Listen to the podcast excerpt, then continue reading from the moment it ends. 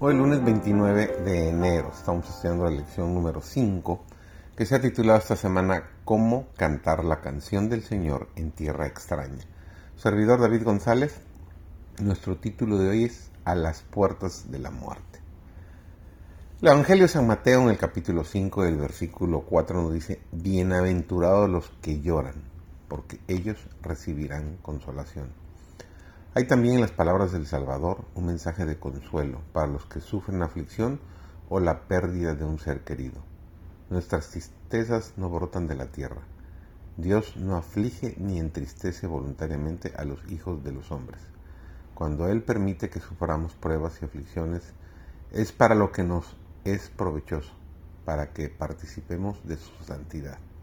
Lamentaciones capítulo 3 versículos 33.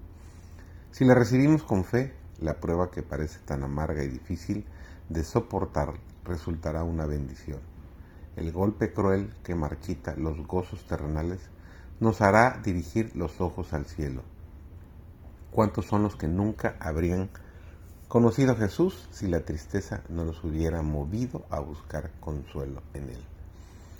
Las pruebas de la vida son los instrumentos de Dios para eliminar de nuestro carácter toda impureza y tosquedad Mientras nos labran, escuadran, cincelan, pulen y bruñen, el proceso resulta penoso y es duro ser oprimido contra la muela de esmeril.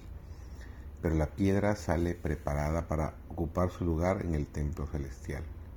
El Señor no ejecuta trabajo tan consumado y cuidadoso en material inútil.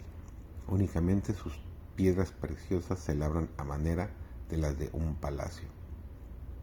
El Señor de Gloria estaba muriendo en rescate por la familia humana. Al entregar su preciosa vida, Cristo no fue sostenido por un gozo triunfante. Todo era lobreguez opresiva. No era el temor de la muerte lo que le agobiaba. No era el dolor ni la ignominia de la cruz lo que le causaba agonía inefable. Cristo era el príncipe de los dolientes, pero su sufrimiento provenía del sentimiento de la malignidad del pecado del conocimiento de que por la familiaridad con el mal el hombre se había vuelto ciego a su enormidad. Cristo vio cuán terrible es el dominio del pecado sobre el corazón humano y cuán pocos estarían dispuestos a desligarse de su poder. Sabía que sin la ayuda de Dios la humanidad tendría que perecer y vio a las multitudes perecer teniendo a su alcance abundante ayuda. Sobre Cristo como sustituto y garante nuestro fue puesta la iniquidad de todos nosotros. Fue contado por transgresor, a fin de que pudiese redimirnos de la condenación de la ley. La culpabilidad de cada descendiente de Adán abrumó su corazón. La ira de Dios contra el pecado, la terrible manifestación de su desagrado por causa de la iniquidad, llenó de consternación el alma de su Hijo. Toda su vida Cristo había estado proclamando a un mundo caído las buenas nuevas de la misericordia y el amor perdonador del Padre.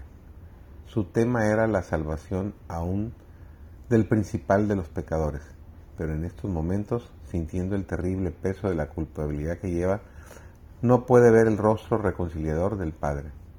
Al sentir el Salvador que de él se retraía el semblante divino en esta hora de suprema angustia, atravesó su corazón un pesar que nunca podrá comprender plenamente el hombre. Tan grande fue esa agonía que apenas le dejaba sentir el dolor físico.